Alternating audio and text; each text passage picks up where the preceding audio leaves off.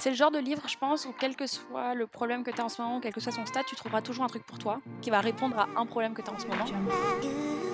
Il y a tout un chapitre aussi dans The Power Habit qui est fascinant sur la volonté et comme quoi la volonté c'est un, un, muscle, mais que tu as une, as une capacité limite de volonté. Tu, peux l'augmenter au fur et à mesure du temps si tu t'entraînes, mais chaque journée, tu as un stock de volonté que tu peux utiliser et à la fin, quand on n'a plus, tu n'en as plus. Bienvenue sur Infinite Learner, le podcast qui va vous faire découvrir les recommandations de livres d'entrepreneurs et CEO les plus talentueux d'aujourd'hui. Durant les 30 prochaines minutes, nous allons découvrir les lectures qui les ont inspirés et aidés à réussir de tant de façons. Ainsi, vous apprendrez au cours de ces conversations comment certains livres peuvent vous apporter de nouvelles façons de penser, de nouvelles idées ou encore développer les compétences nécessaires. Parce que le bon livre dans les bonnes mains au bon moment peut changer un destin. Bonne écoute.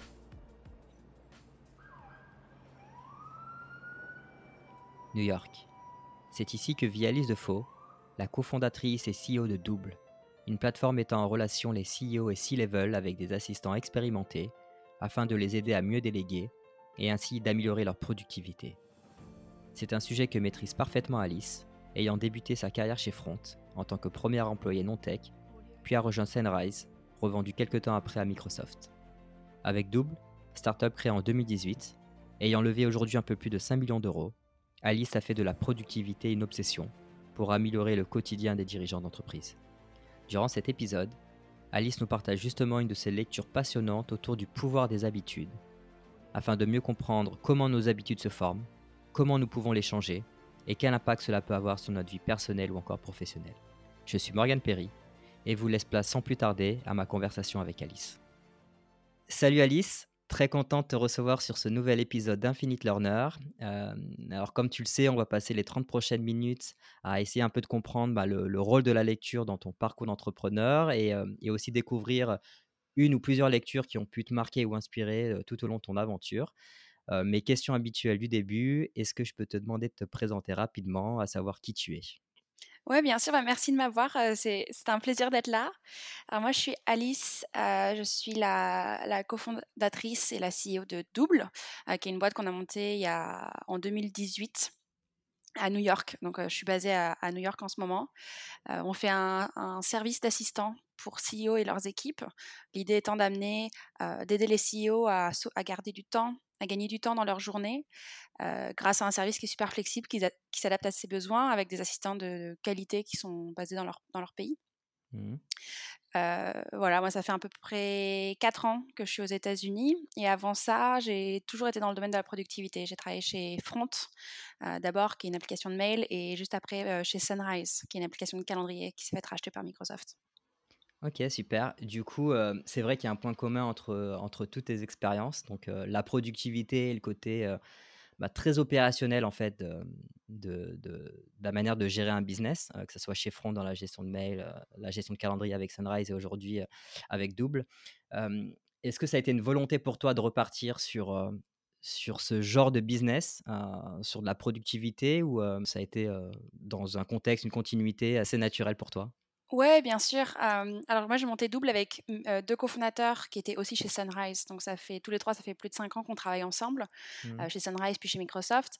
Et, et forcément, je pense que quand tu commences à explorer un projet et que ça fait longtemps que tu travailles dessus, donc nous, par exemple, on, a beaucoup réfléchi à comment les gens travaillent, pourquoi ils travaillent et et qu'est-ce que ça veut dire la productivité? Et pour nous, par exemple, c'est pas du tout de checker des, des to-do sur ta liste ou de faire le plus possible, mais c'est vraiment une idée de est-ce que tu travailles sur les bonnes choses au bon moment? Mmh.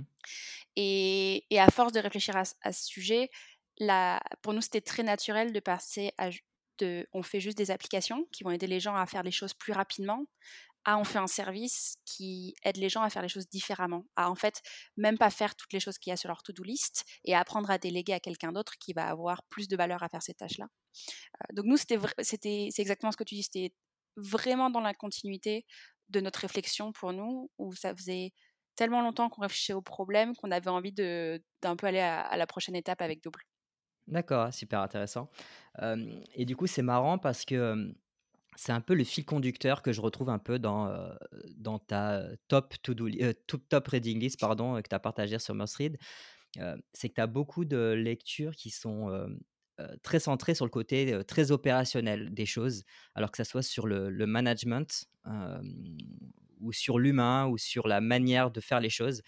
je te prends un exemple, tu as The Power of Habits, qui est justement très basé sur, la manière dont les habitudes se créent et comment est-ce que tu les changes ou comment est-ce que tu en crées de nouvelles. Tu as aussi de High, High Put Management de Andy Grove, qui pareil, qui est très centré sur le management de l'humain, des équipes. tu as la méthode GTD aussi avec David Allen. et tu as encore quatre ou cinq bouquins en fait qui sont très centrés en fait sur le, le, le côté management de l'humain ou en tout cas la compréhension très profonde de comment est-ce que les gens agissent et comment est-ce qu'on peut améliorer ce comportement-là. donc, je ne sais pas si c'est, forcément des lectures qui sont liées, corrélées par rapport à, ce que tu lis habituellement, mais en tout cas, c'est un fil conducteur que, j'ai pu trouver. et, est-ce que tu peux nous, expliquer un peu le, le, rôle de la lecture dans, ton parcours, toi, aujourd'hui? À quel moment tu as commencé à lire et dans quel contexte? Ouais, bien sûr. Alors moi, je lis depuis que je suis toute petite. Ah, ça a toujours été un truc que j'ai adoré et que je faisais beaucoup quand j'étais petite. J'étais très introvertie et la lecture pour moi c'était une de mes activités préférées. Donc, comme tu peux l'imaginer, je suis pas très fun enfant, mmh mais mais je lisais beaucoup, surtout des romans à l'époque et, et, je garde aujourd'hui encore un, amour de la fiction. Je lis énormément de romans. D'accord. parce que j'aime bien, parce que ça me permet de m'échapper, parce que ça me permet de déconnecter.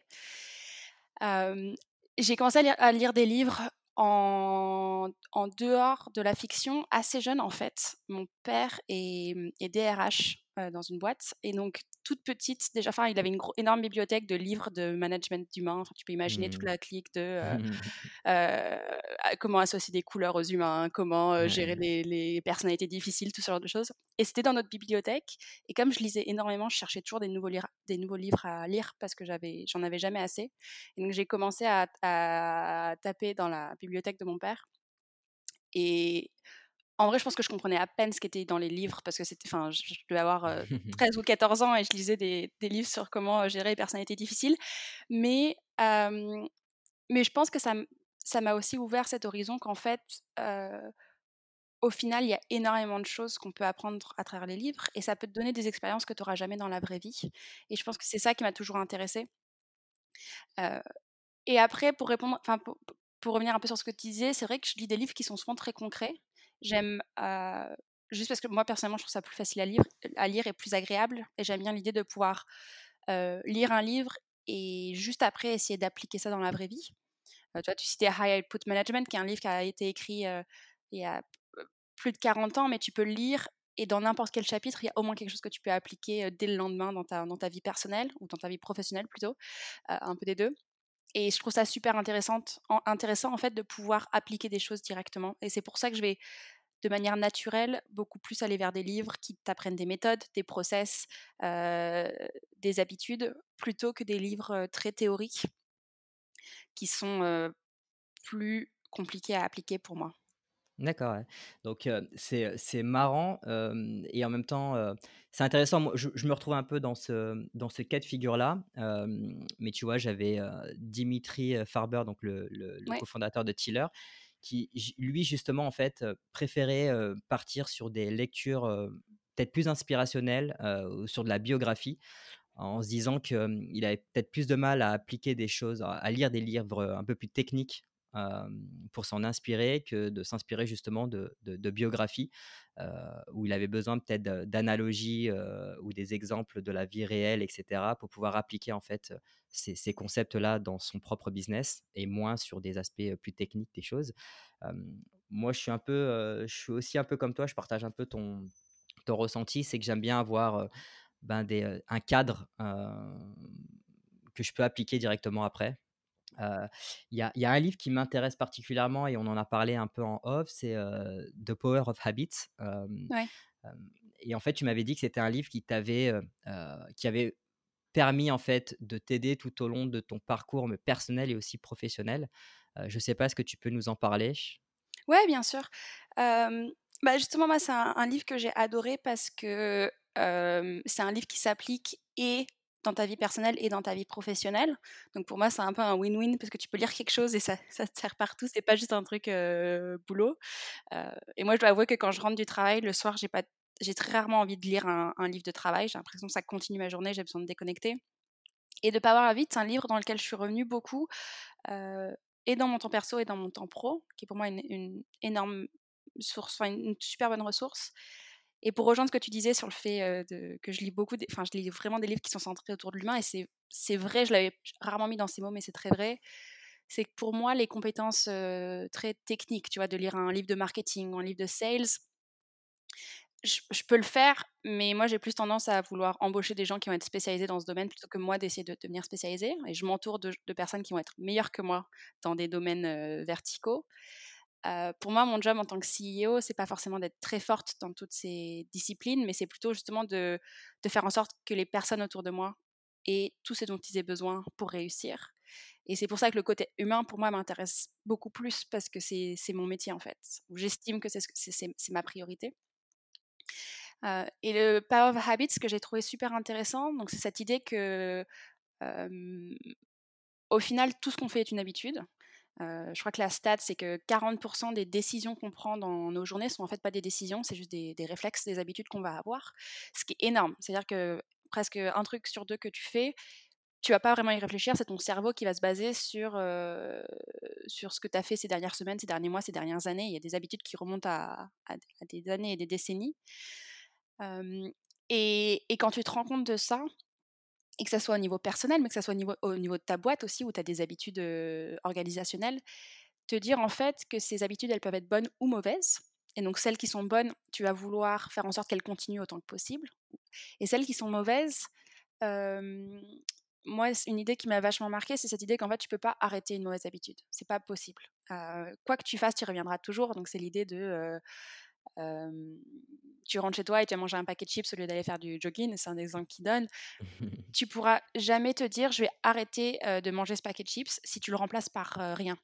Mmh. Et donc en fait, un, des, un des principes du livre, c'est de dire que quand tu as une mauvaise habitude que tu essayes de changer, au lieu de l'arrêter et de dire bon bah je fais un régime, j'arrête tout du jour au lendemain, il faut que tu trouves à la remplacer et en gros, ce que tu fais, c'est que tu réorganises ton cerveau pour le même signal de départ, de je rentre chez moi, et la même récompense à la fin, qui est potentiellement j'ai fait une pause après ma journée de boulot et je suis content. Bah, la routine que tu vas insérer au milieu, elle va être différente. Et, et, ça donne plein de conseils super pratiques sur justement comment tu, un, te rends compte des habitudes que tu as et tu es capable de prendre du recul par rapport au fait qu'elles soient bien ou mauvaises. Deux, comment tu reconnais ce qu'il appelle le, signal, c'est a cue en anglais, mais c'est cette idée que tout ce que tu, tout ce que tu vas faire, tu as toujours un point de départ en fait de cette habitude. Des habitudes, elles, vont, c'est une réponse à, quelque, à, un, signal qui va se passer dans ta vie. et trois, après, comment, une fois que tu sais quel est ton signal et quelle est la récompense que tu vas aller chercher, comment toi, tu t'adaptes pour changer les, les habitudes que tu n'aimes pas dans ton quotidien? Et je trouve que ce, ce principe, il est super fort en fait. Bah, un, dans ta vie personnelle, si tu as envie, s'il y a des choses que tu as envie de changer, c'est super fort. Si tu as envie d'aller faire du sport plus, si tu as envie bah, d'arrêter de grignoter, si tu as envie de lire plus. Et donc, comment tu mets en place l'environnement pour faire ça? Nous, pour nos clients, c'était aussi super intéressant. Et à la base, c'est pour ça que j'avais le livre. C'est que pour nous, la délégation, c'est aussi une habitude. C'est pas mmh facile de déléguer, c'est pas quelque chose qui est naturel. les gens ont vraiment une tendance à vouloir faire les choses par eux-mêmes parce que c'est comme ça qu'ils ont toujours fait. Mmh. Et, du coup, c'est beaucoup plus facile de juste retomber dans cette vieille habitude de faire la chose au lieu de la déléguer à quelqu'un d'autre et, gagner du temps. Mmh. Et, du coup, l'idée là, c'était de, comment tu réfléchis à, créer ces nouvelles habitudes avec, avec les clients. Et donc ça, c'était un sujet pour moi qui était super intéressant. Et après, au niveau de ma boîte et de comment mes équipes travaillent et, fonctionnent ensemble, la question de comment tu instaures des habitudes super tôt dans ta boîte et qui font qu'en fait c'est ça qui va tenir ta culture, c'est ça qui va structurer tes valeurs et qui va faire que quand les gens s'appuient sur leurs habitudes, donc 40% de leur temps, ils le fassent de la bonne façon qui va correspondre à ta vision, à, tes valeurs et à ta culture. Mmh, c'est alors en réalité, tu as répondu à pas mal de mes questions. donc, si ça te va, je vais, je vais, les, je vais découper un peu tout, ce que tu as dit. ma première question était de savoir justement à quel moment en fait cette lecture est intervenue dans ton parcours Parce que tu l'as dit, hein, c'est autant impactant sur ta vie personnelle que professionnelle. de ce que tu dis, c'est que tu l'as vraiment ressenti au moment de, de monter double pour le construire avec tes, avec tes clients. Alors, tu parlais du besoin de, déléguer, donc ce qui reste quand même une partie ultra importante de ton, de ton business, en tout cas de, ta proposition de valeur. Et, comment est-ce que tu t'es rendu compte que, que ce besoin-là de, de, déléguer les choses était profondément ancré en fait dans nos habitudes et qu'il fallait le changer?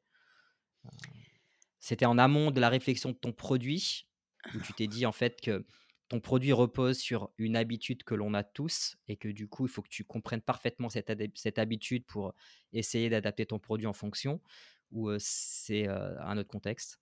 Ouais, c'était ça. En fait, c'est venu au tout, tout début de Double. Donc on commençait à réfléchir à l'idée en se disant, à l'époque, on construisait Outlook mobile, donc c'était du mail et des calendriers et on disait: «Bah, on essaye de rendre les gens plus productifs, on est une app de productivité, mais en fait, ce qu'on est en train de faire, c'est juste qu'on fait en sorte que les tâches qu'ils font tous les jours soient un peu plus rapides.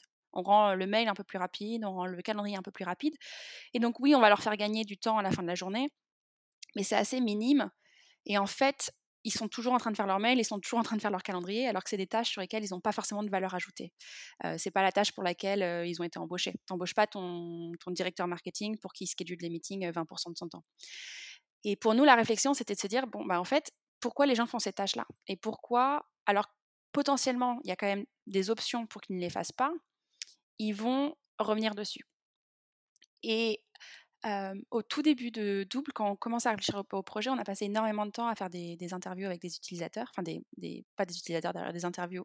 À l'époque, on n'avait pas d'utilisateurs, mais avec des personnes qui avaient des, assistants. Et c'est de comprendre, eux, c'était comment ils avaient réussi à construire cette relation et à, créer ce réflexe de se dire, quand j'ai une demande de rendez-vous, mon réflexe, c'est pas de checker mon calendrier pour envoyer des temps, c'est de mettre mon assistant en CC directement. Et de l'autre côté, on a aussi passé beaucoup de temps avec des gens qui devraient avoir des assistants, des CEO de boîtes, des exécutifs à, haut niveau qui passent dont la valeur ajoutée est énorme pour une boîte au niveau stratégique, mais qui passent énormément de temps à faire booker leur voyage, à booker leur rendez-vous, et à comprendre pourquoi ils ne le faisaient pas. Et quelque chose qui revenait souvent, c'était c'est plus facile de le faire moi-même. Ça va être plus facile et plus rapide de le faire moi-même plutôt que de. Ils avaient l'impression qu'ils avaient besoin de former quelqu'un ou ils avaient besoin de partager du contexte mais nous, on savait qu'il y avait vraiment une valeur à ce qu'ils fassent pas ces tâches-là et qu'ils gagnent du temps, mais qu'ils gagnent aussi de l'énergie, de la, charge mentale en moins dans leur journée pour qu'ils aillent faire les tâches sur lesquelles ils, ont, ils de la valeur ajoutée. Il y a tout un chapitre aussi dans The Power Habit qui est fascinant sur la volonté et comme quoi la volonté c'est un, un, muscle, mais que tu as une, as une capacité limite de volonté. Tu, tu peux l'augmenter au fur et à mesure du temps si tu t'entraînes, mais chaque journée, tu as tu as, un stock de volonté que tu peux utiliser et à la fin, quand on n'a plus, tu n'en as plus. Et donc, ça revient un peu à si tu en train de. Si tu exerces ta volonté pour répondre à des mails, pour faire du scheduling, bah à la fin de la journée, quand tu dois bosser sur ta roadmap pour le prochain quarter ou que tu dois faire des, tes one-one avec ton équipe qui sont des trucs assez intenses, peuvent potentiellement être assez intenses, bah, tu n'as plus de volonté. Bref, donc toute l'idée, c'était comment on réduit la charge mentale des, des gens qu'on peut aider. Et du coup, c'était comment on s'insère dans leur routine et on fait en sorte que ça soit plus facile de déléguer que de faire la chose soi-même. et ça, c'est vraiment ce qui nous a drivé au tout début sur la partie produit et à notre réflexion de comment construire notre produit. un exemple, c'est qu'on allait très rapidement vers une intégration mail. L'idée étant qu'on voulait être à l'endroit où les gens sont quand une tâche arrive. Et donc, on reprend l'exemple du, rendez-vous, mais tu reçois un mail pour booker un rendez-vous. Mmh. Et ben, ton réflexe, ça va être de te mettre quelqu'un en CC, enfin de répondre avec, le, avec les, temps disponibles. Et en fait, au lieu de faire ça, nous, on est là, présente, tu vois ton double dans ton inbox. donc, c'est très facile de cliquer dessus et de lui demander de prendre les next steps. Euh, et mmh. donc, voilà, le livre a été pour moi super utile au tout début euh, quand on a lancé Double pour vraiment comprendre euh, potentiellement la psychologie des gens que nous, on interviewait et, mmh. essayer de comprendre comment on pouvait influencer ça. Et ça, c'est quelque chose que tu as réussi à, alors, en premier, est-ce que tu, as réussi à l'appliquer en fait à, tes collaborateurs et à tes clients? Ou tu as réussi à te l'appliquer à toi-même? Je m'explique, tu disais, tu décrivais de manière, très précise le le cycle, en fait, d'une habitude où tu parlais de signal. Donc potentiellement signal, ça peut être par exemple, un créneau horaire. Je crois qu'il prend l'exemple, lui de d'aller chercher son l'auteur donc d'aller chercher son cookie à la cafétéria entre, Ouais. heu, 15:00 et 15:30 et en fait ça, c'était son signal de me dire, «J'ai envie d'aller, chercher un cookie». Donc le fait d'acheter le cookie, c'est ce qu'il appelle lui la routine, donc Ouais. c'est l'étape 2 et l'étape 3, c'est la récompense et je trouve que c'est cette étape-là qui est, la moins évidente à comprendre lors d'une habitude, et lui, en fait, il s'est rendu compte que cette récompense-là n'était pas, potentiellement le goût ou le plaisir à manger, mais c'était en fait de rencontrer les gens à la cafétéria et de parler avec eux, donc c'était le côté, le fait de sociabiliser avec les gens et c'était ça sa récompense. Et tu vois, dans cette boucle-là, donc signal, routine, récompense, de ce que tu disais, c'est que tu ne pouvais pas changer cette boucle-là. Il fallait que tu puisses changer uniquement la routine, donc l'étape numéro 2. Ouais. Comment est-ce que tu as réussi, toi, à comprendre la récompense? Alors que ça soit à titre personnel ou avec tes, collaborateurs ou tes clients? Tu tu vois, moi, c'est un truc où je fais plein de choses, au quotidien. Alors, je ne sais pas forcément pourquoi est-ce que je les fais. En en tout cas, je comprends pas la récompense qu'il y a derrière. Ouais. Je l'ai fait de manière, automatique, c'est ce que tu décrivais, hein, qui est 40 des tâches que l'on fait, en fait, on on réfléchit pas. Mais si tu décomposes un peu et c'est ce qu'a réussi à faire un peu, cet auteur, heu, c'est qu'il a un peu théorisé la notion d'habitude. Hem et c'est cette notion de récompense-là que j'ai du mal à, mmh, décrypter. Je sais pas si toi, tu as réussi à le faire et parce qu'après je pense que c'est ultra, puissant, une fois que tu as compris ça, pour pouvoir appliquer les choses. Ouais, je suis d'accord avec toi que c'est le plus compliqué pour moi à trouver. Dans le livre, il fait il fait semblant que c'est super facile et que tu as juste besoin de réfléchir à pourquoi tu vas chercher ton cookie et tu le sauras et que ça sera facile de trouver quelque chose qui va te donner la même récompense. Heu, je suis d'accord avec toi que c'est pas si évident que ça. Pour moi, quand j'ai lu le livre, il y a des une des habitudes que j'avais changées, à l'époque, ça faisait peut-être, heu, 6 mois qu'on avait commencé Double, 6 mois, 1 an qu'on avait commencé Double, donc j'étais assez tôt dans ma heu, dans mon rôle et il y avait pas encore tout qui était une habitude pour moi. Surtout que je trouve qu'en tant que CEO, tes habitudes sont constamment challengées parce que tu es tout le temps en train de changer de métier, au fur et à mesure que la la la boîte grandit, donc tu es tout le temps en train de réinventer des habitudes. Mais pour moi, ça m'a aidé un peu à, à me cadrer et me dire qu'en fait, il fallait que je me mette une structure dans ma semaine pour survivre. C'était juste ça et de me dire qu'en fait, ma récompense, c'était de finir ma semaine en me disant que je l'avais pas subie. Que j'avais été en contrôle et ce qui est super dur à faire parce qu'à une époque, quand j'étais pas CEO et que j'étais, enfin contributeur individuel comme il disait chez Microsoft, moi ma récompense de savoir que j'avais bien fait mon boulot, c'était d'avoir une to do list et de à la fin de la semaine, j'avais fait toute ma to do list. Ce qui est, assez «facile» entre guillemets à faire quand, tu es employé, quand tu as un boss, quand tu as une roadmap qui est super claire. Mais quand tu es CEO, le principe de base, c'est que tu feras jamais toute ta to do list. C'est juste pas possible parce que ta to do list, elle est infinie, que les gens, ils te rajoutent tout le temps des trucs dessus, que ça fait tout le temps changer. Et du coup, moi, au début de Double, j'avais plus cette récompense de me dire: «Je suis productive» parce que toutes mes habitudes allaient changer et j'avais pas du tout l'impression de faire ma to do list. Et ça, pour moi, c'était quelque chose qui était difficile et j'ai lu The Power of Habit et moi, ça m'a permis de comprendre que j'avais besoin de cette récompense-là pour me sentir, productive, mais que la façon dont je travaillais aujourd'hui, qui était je fais ma to do list et à la fin de la semaine, je regarde si je l'ai faite, ça fonctionnait plus du tout. Heu et donc du coup, heu, j'avais l'impression de subir mes semaines. D'accord, à donc la ce que tu as ouais. ce que ce que tu as fait, c'est que tu as compris, heu, enfin, tu as essayé d'étudier un peu certaines de tes habitudes et tu as essayé de comprendre comment est-ce que tu pouvais, les modifier ou en tout cas les optimiser pour atteindre, cette récompense-là? Ou, ou tu l'as appréhendé d'une autre manière?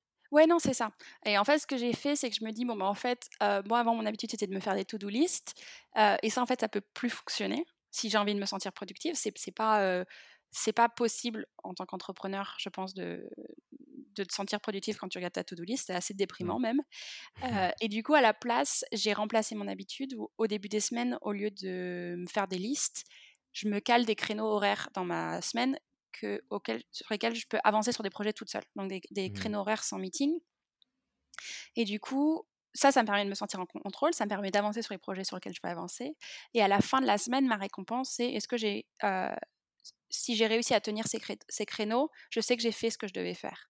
Mmh. donc la récompense est la même, je me sens productive et j'ai l'impression d'avoir été en contrôle de ma semaine quand j'y arrive.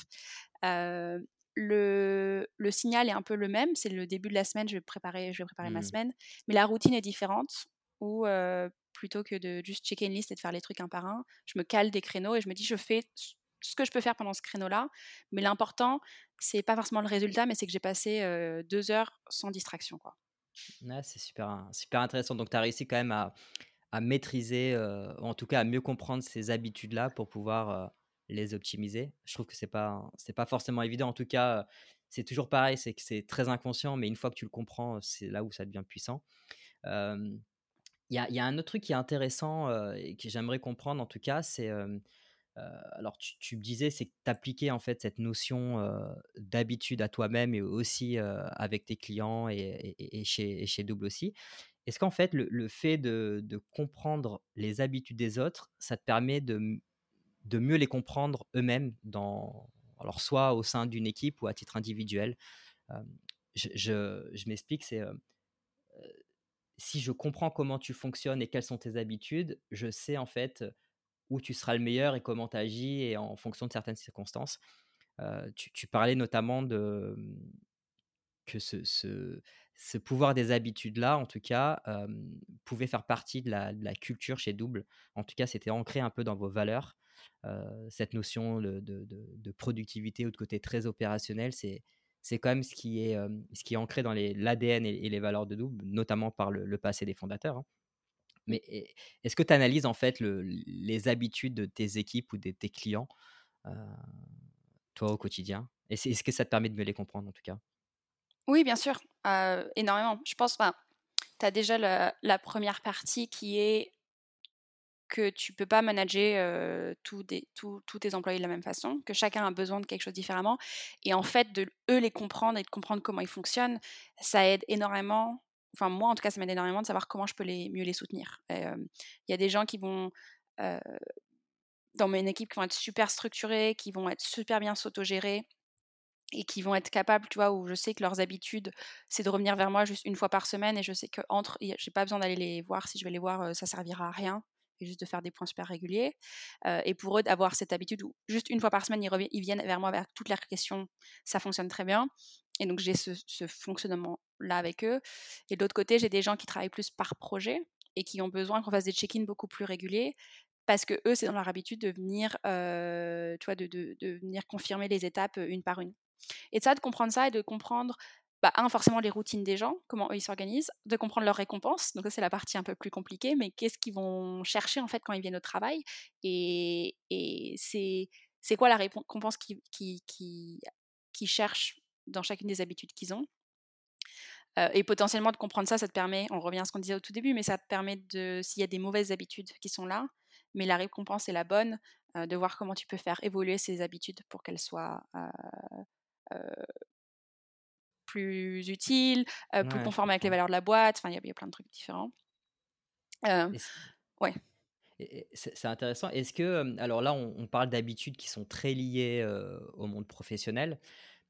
Est-ce que, par exemple, lors d'entretiens, etc., tu arrives à sonder un peu les habitudes de tes interlocuteurs, collaborateurs, pour en tirer des, des, conclusions ou en tout cas une première appréciation?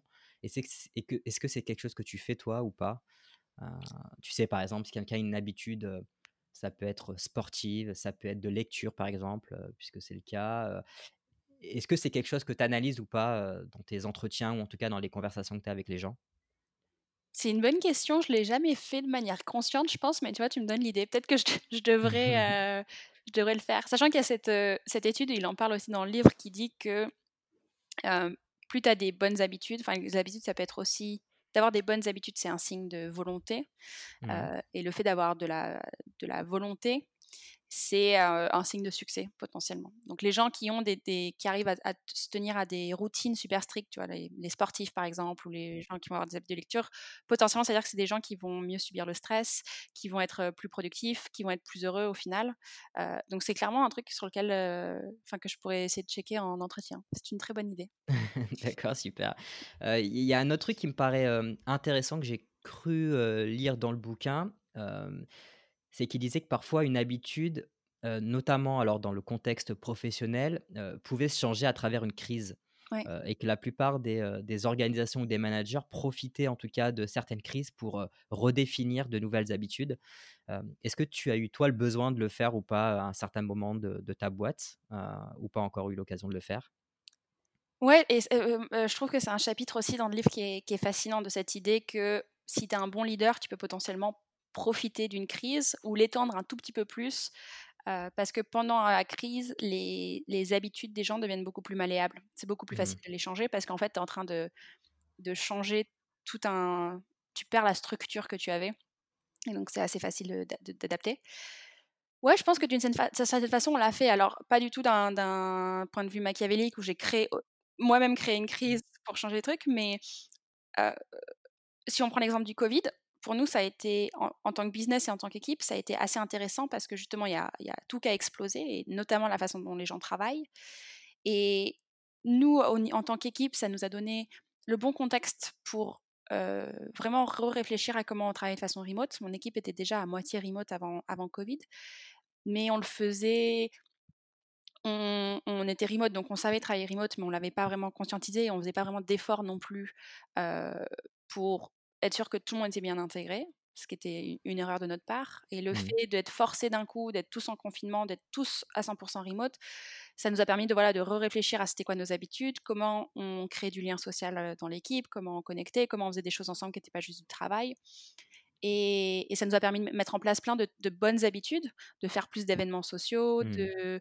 de parler d'autre chose que du travail et ça, je pense que c'était c'est un des des des bons côtés de de la crise et du confinement et au niveau des clients, on l'a vu aussi, en fait, où ça ça on a commencé à travailler avec des gens qui auraient jamais réfléchi à double avant, heu, qui, eux, voulaient absolument embaucher des gens à plein temps, heu, dans leur bureau. Et le fait que covid arrive, heu, que tout le monde soit forcé de travailler remote et qu'on assiste vraiment à une sorte de, de restructuration de toute la façon dont on tra on travaille, on est on a commencé à discuter avec des clients qui, ont considéré du remote, qui sont venus pour la flexibilité. Donc ça nous a permis aussi en en entre guillemets de,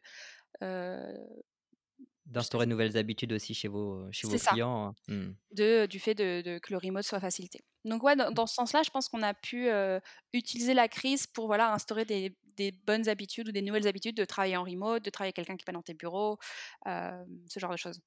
OK, ah super intéressant. À qui tu recommanderais ce cette lecture? Heu, qu'importe, heu, que la personne soit entrepreneur ou pas, que ça soit au début, heu, de sa carrière professionnelle ou pas, enfin, à qui vraiment tu sens que cette lecture, peut être vraiment, bénéfique? Franchement, je je Ou à quel stade, par exemple? Ouais, toi, tu l'as pris, alors to toi, c'est particulier parce que c'est pas vraiment un stade d'entreprise, mais c'est très lié aussi à, à ton à ton business. ouais. En tout cas, au à la thématique de ton business qui est très, heu, opérationnelle et très, heu, basée sur la productivité. Mais, je sais pas si tu devais le recommander à quelqu'un? Moi, je, le recommanderais à tout le monde, je pense. Enfin, c'est un mmh, livre, je c'est le genre de livre, je pense, où quel que soit le problème que tu as en ce moment, quel que soit son stade, tu trouveras toujours un truc pour toi, qui va répondre mmh, à un problème que tu as en ce moment. Mais pour être un peu plus précise que ça dans ma réponse, je pour moi, c'est, c'est un livre où si tu réfléchis beaucoup à tu aimes bien comprendre comment les choses fonctionnent et tu aimes bien te faciliter la vie, dans le sens où de toi de te créer une structure pour avoir le moins de décisions possibles à prendre tous les jours. Je pense que c'est un livre qui va mettre, va t'aider à poser les bonnes bases super rapidement, ce qui est assez intéressant et en plus, je trouve que tu l'as lu aussi, mais c'est un livre qui est super facile à lire. Enfin, il donne plein d'exemples qui sont ultra intéressants sur, c'est limite assez marketing aussi, mais de comment tu, pousses l'usage d'un produit. Tu vois, il parle du dentifrice, il parle du heu, il y a plein de trucs comme ça, mais donc il y a plein de petites, histoires, super intéressantes aussi, donc c'est c'est cool à lire en même temps. Mmh, OK. pas Je catégorie. sais pas si tu as lu, Atomic Habits? Pas encore, mais tout le monde me le conseille. Ouais, beh, il est il est très proche, de ce bouquin-là. Ouais. Sauf qu'il aborde, de manière différente. C'est justement qu'il te dit que, les habitudes se créent en faisant, des, mini, des mini efforts et que, l'accumulation de ces mini efforts entraîne, effectivement des améliorations, cruciales sur, sur tes habitudes quotidiennes. Donc en fait, il aborde la même finalité, mais avec un moyen différent. Donc donc c'est super intéressant. Oui, enfin ça c'est dès que tu lis, ça m'intéresse d'avoir ton, ton, retour sur le sujet pour savoir, parce qu'en fait, c'est un vrai sujet de discussion, notamment sur, sur, sur le web entre, entre ce livre-là, donc The Power of Habit et, Atomic Habits, qui traite en fait le même sujet mais avec un, une manière différente. donc super intéressant. pour finir, est-ce que tu peux nous évoquer, justement, vu qu'on est dans les habitudes et la routine, bah, un peu ta routine de lecture Est-ce que tu en as une déjà? Oui, alors après ça dépend des périodes et elle change souvent des périodes et elle dépend du livre que j'ai. Mmh. Mais je vais avoir une tendance à je lis assez régulièrement un livre business et une fiction ou un livre non mmh. business en même temps. Ça permet de parce que j'adore lire mais il y a des moments où j'ai pas envie de lire, je lisais plutôt mais j'ai pas envie de lire du business donc je vais lire plutôt les livres business en début de journée et très souvent dans ma semaine, je vais me caler tu vois une demi-heure avant de commencer ma journée juste pour lire moi, ça me permet d'avoir un moment où je suis toute seule, un peu déconnectée, et ça me met souvent dans une très bonne routine pour le reste de la journée, si j'arrive à caler ma, demi-heure de, lecture. Et après, franchement, je lis tout le temps. Enfin, là, j'ai arrêté de prendre le métro parce qu'on travaille de chez soi, mais mmh. je lisais dans le métro, je lis en voyage, je lis le soir avant d'aller me coucher. je lis quand j'ai envie de faire une pause au travail. Ce qui est un peu dangereux d'ailleurs, parce que quand je suis dans un roman que j'adore, j'ai du mal à m'arrêter. Mais je vais essayer de caler de la lecture un peu tout au long de ma journée. D'accord, c'est c'est un pattern commun en fait. J'interroge souvent justement pas mal d'entrepreneurs sur leur routine de lecture. Et c'est assez surprenant et en même temps, en fait, je trouve que c'est c'est assez évident. Il y en a beaucoup qui lisent deux ou trois livres en même temps et qui alternent en fait les genres de lecture. et tu le disais, un lecture business avec un, une lecture plus, plus portée sur la fiction. Et alors, ça m'intéresse de savoir pourquoi, mais tu l'as dit un peu, hein, c'est que as, tu l'as dit un peu au début, c'est qu'il y avait un besoin de déconnexion aussi avec le monde professionnel. Ouais. Et ta récompense, justement, dans cette lecture de fiction, elle se trouve, elle se trouve où? Pour moi, bah, forcément, c'est de déconnecter. Je vais mmh. lire comme je me mettrais devant une série, tu vois, pour genre déconnecter mon cerveau et de manière un peu où je me sens moins mal parce que j'ai pas l'impression d'être devant un écran toute la journée. Mais l'autre truc, pour moi, qui est super important de lire la fiction, c'est pas juste de justement d'arrêter de réfléchir, mais c'est aussi, pour moi, un des rares moyens que tu as de voir la vie d'un point de vue complètement différent du toi et de vivre des expériences par procuration forcément auxquelles tu n'auras jamais jamais accès. Pour moi, la fiction, c'est un peu un exercice d'empathie où tu vas pendant un moment super court te mettre dans la peau de quelqu'un d'autre ou voir en tout cas comment quelqu'un complètement différent de toi va expériencer le monde autour de lui ou d'elle. Et ça, c'est aussi ma récompense, de me permettre de me dire, mais en fait, ça me permet de comprendre plus de gens et comment ils fonctionnent et de comprendre des façons de fonctionner qui sont potentiellement radicalement différentes de la mienne.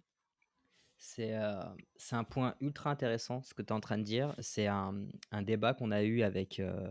c'était Alison qui travaille chez, qui est VP of People de, chez Screen. Et on a fait une interview par rapport à ça et qui, qui a justement poussé les, les, les founders à lire plus de livres fiction.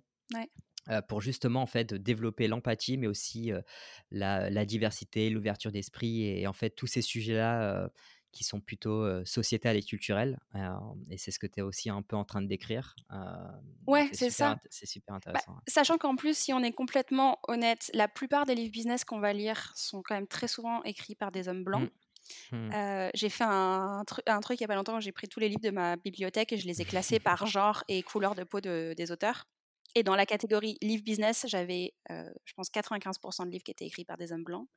Et, et, du coup, c'est des livres qui vont t'apprendre quelque chose, ça c'est sûr, mais c'est quand même des livres qui vont tous avoir une perspective très masculine probablement et avec un certain niveau de privilège. Et comme il n'y a pas Enfin, en attendant qu'il y ait plein de livres business qui soient écrits par des femmes ou, avec, ou, même juste avec des cultures différentes arrivent, et je suis sûre que ça va arriver dans les prochaines années, mais la fiction, ça reste un des rares moyens d'avoir justement des perspectives qui sont différentes. Et ça, je pense que ça a une puissance énorme. Enfin, c'est, quelque chose que tu pourras avoir, à moins que tu regardes enfin, des films et des séries aussi, mais tu vas être moins dans la psychologie de la personne. C'est vraiment, je pense que ça t'apporte une ouverture d'esprit auxquelles les gens pensent pas forcément quand ils disent ah mais non mais je lis juste un roman, c'est facile, c'est sur la plage et tout. Mais quand tu choisis bien les histoires que tu lis, c'est, je pense que la, la, portée va beaucoup plus loin que juste de la déconnexion. Ouais, je partage, je partage à 100%. pour, pour, conclure, Alice, ta prochaine lecture, je sais pas si tu l'as déjà ou. Ouais, alors moi j'ai une sorte de liste énorme de livres que je veux lire qui est genre super super longue et que je suis très rarement parce qu'en en fait très souvent je vais prendre des recommandations des gens qui sont autour de moi. Donc je, lis de manière tu vois, je suis un peu on va dire que j'ai cette philosophie que les gens vont me conseiller les bons livres au bon moment. Et donc je me laisse porter et souvent ça tombe bien. Donc voilà. Et et là j'ai une amie qui vient de me conseiller un livre que j'ai acheté donc qui est le prochain sur ma liste qui est un livre bouddhiste, euh, bizarrement, mais qui apparemment est incroyable, qui s'appelle When Things Fall Apart de Pema Chaudron, et qui est un livre euh, sur le c'est des, des, principes bouddhistes, mais qui sont au final des principes qui s'adaptent euh, très bien à ton quotidien. Et c'est beaucoup aussi sur la gestion de crise, et, enfin, le livre s'appelle When Things Fall Apart, donc c'est quand tout, va mal dans ta vie. Et je pense que là, on traverse tous une période où il y a plein de choses qui sont changées, il y a plein de gens qui, qui gèrent des niveaux de stress et d'angoisse qui sont beaucoup plus élevés que d'habitude. Et, euh, et, donc voilà, ça c'est la prochaine chose sur ma liste. Donc on va voir, je pense que ça va être bien. Écoute, euh, ça fera l'objet d'un nouvel épisode où, je serai ravi de, de t'entendre sur cette, euh, sur cette lecture-là. je te remercie encore grandement pour tout ce partage d'expérience et, et, et, sur toutes les notions que tu as pu, tu as pu nous partager. Alice. Et puis, euh, et puis je te dis à très bientôt. Merci beaucoup, Morgane. À bientôt. Allez, salut, ciao. J'espère que cet épisode vous a plu et merci d'avance de le partager et de le noter 5 étoiles sur Apple Podcast. Ça m'aidera énormément à faire connaître ce nouveau format. Enfin, n'hésitez pas à vous inscrire à la newsletter pour recevoir les dernières recommandations de livres faites par les entrepreneurs, mais aussi pour être notifié de la sortie des derniers épisodes d'Infinite Learner. Je vous ai mis tous ces liens dans les notes de l'épisode. Encore merci pour votre écoute et à très vite. Ciao